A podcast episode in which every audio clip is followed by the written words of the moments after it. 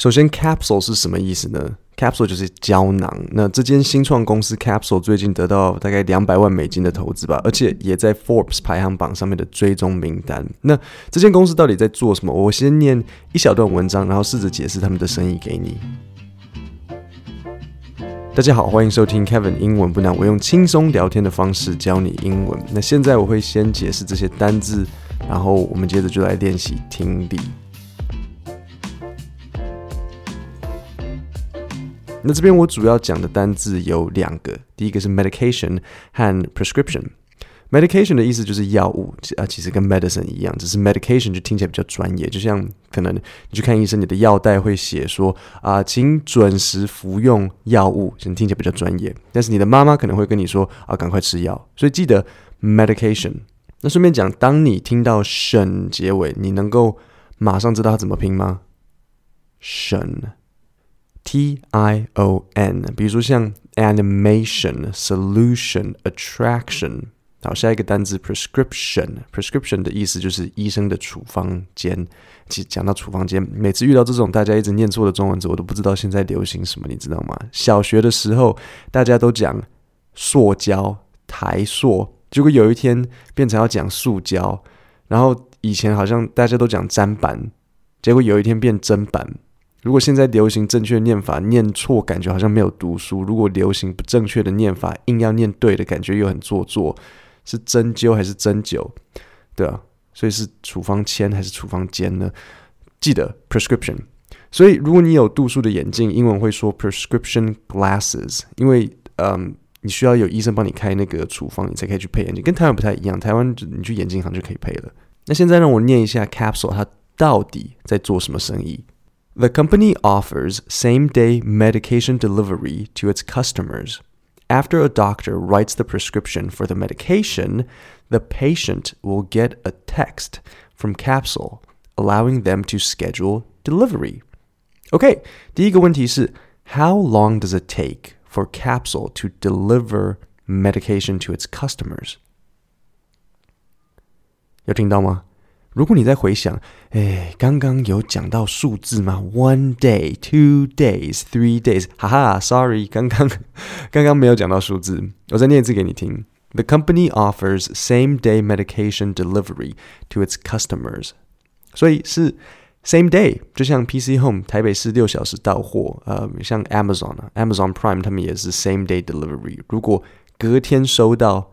那个就会是 next day delivery，就看你有没有睡觉。OK，所以现在你知道了嘛？就是 same day delivery。那 so how long does it take for Capsule to deliver medication to its customers？How long 呢？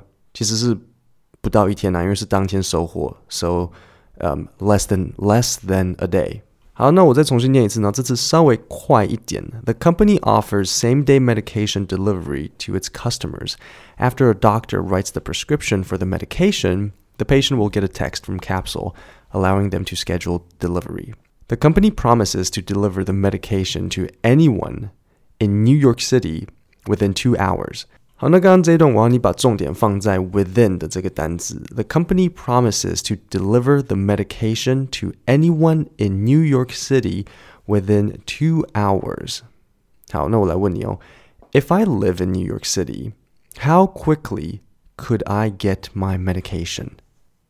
我提示一个小地方，如果你回答，你会想要说 “You can” 怎样怎样怎样怎样怎样。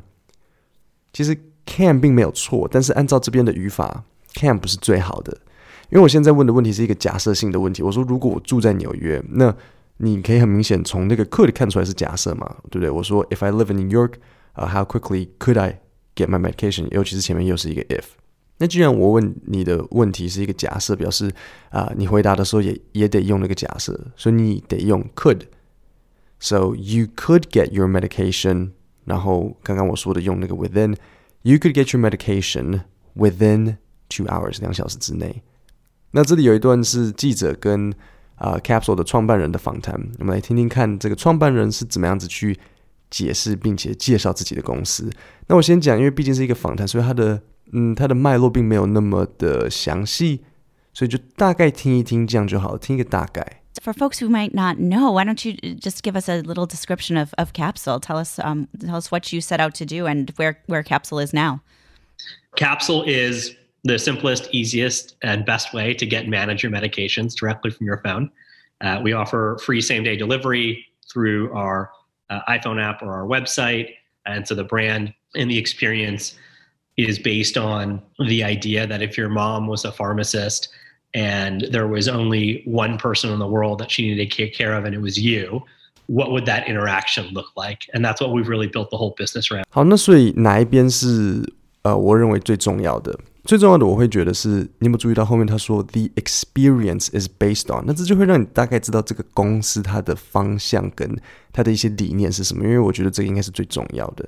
然后他后面呃后面他告诉你说 capsule 的就是主要理念，那我们再试着听一次这一段。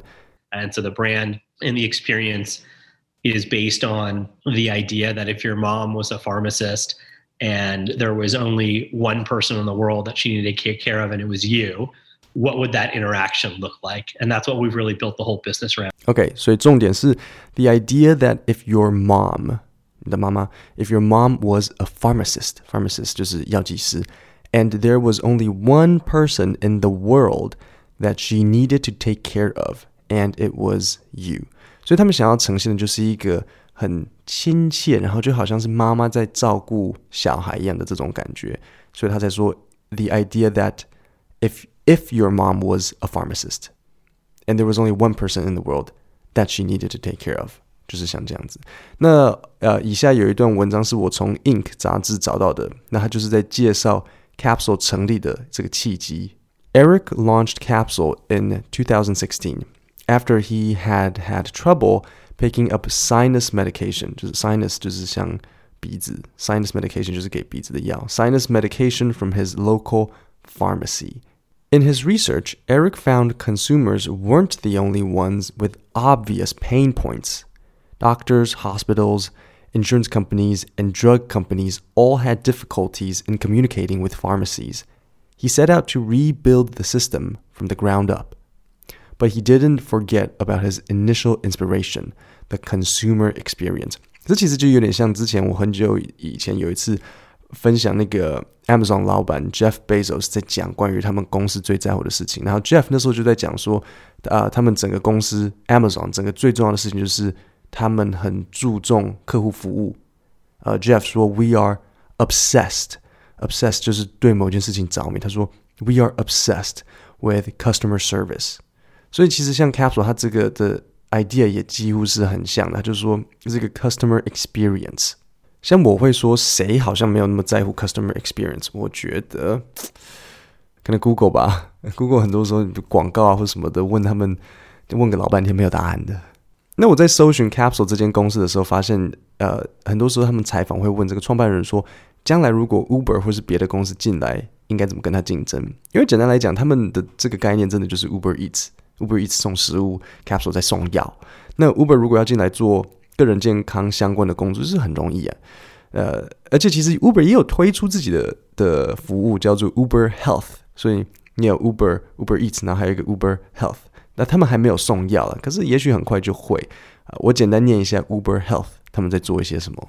So key features，OK，key features 是最主要的那个功能，最主要的特色。Key features number one，ride scheduling for patients。the healthcare facilities, facility 就是机构, the healthcare facilities and their officials can book and schedule Uber health rides for their patients.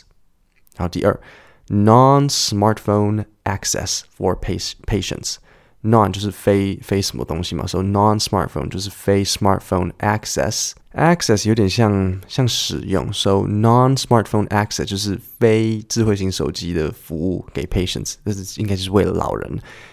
Even without using the Uber app or any smartphone, patients can book and schedule a ride with Uber Health just by using text message. Text message 知道什么吗？简讯 text message 简讯。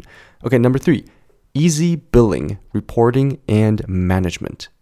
A key feature of the Uber Health Service is easy billing. Billing 这个账单，easy billing 就是很轻易的可以让你看到你的账单，然后你花了多少钱。Reporting and managing tools that allow the users to keep track of spending 这个记起来。 最后这个整个记起来，to keep track of something，就是让你追踪某个东西。那在这里它是说 spending，就是你的花费。So to keep track of spending，那我们也可以说 to keep track of time。OK，整个记起来，keep track of。各位，今天的内容就到这里。我在下面的链接放一份免费的 podcast 笔记给大家参考，所有的重点单词句型都在里面。那今天的节目就到这里，我们星期五见，谢谢大家。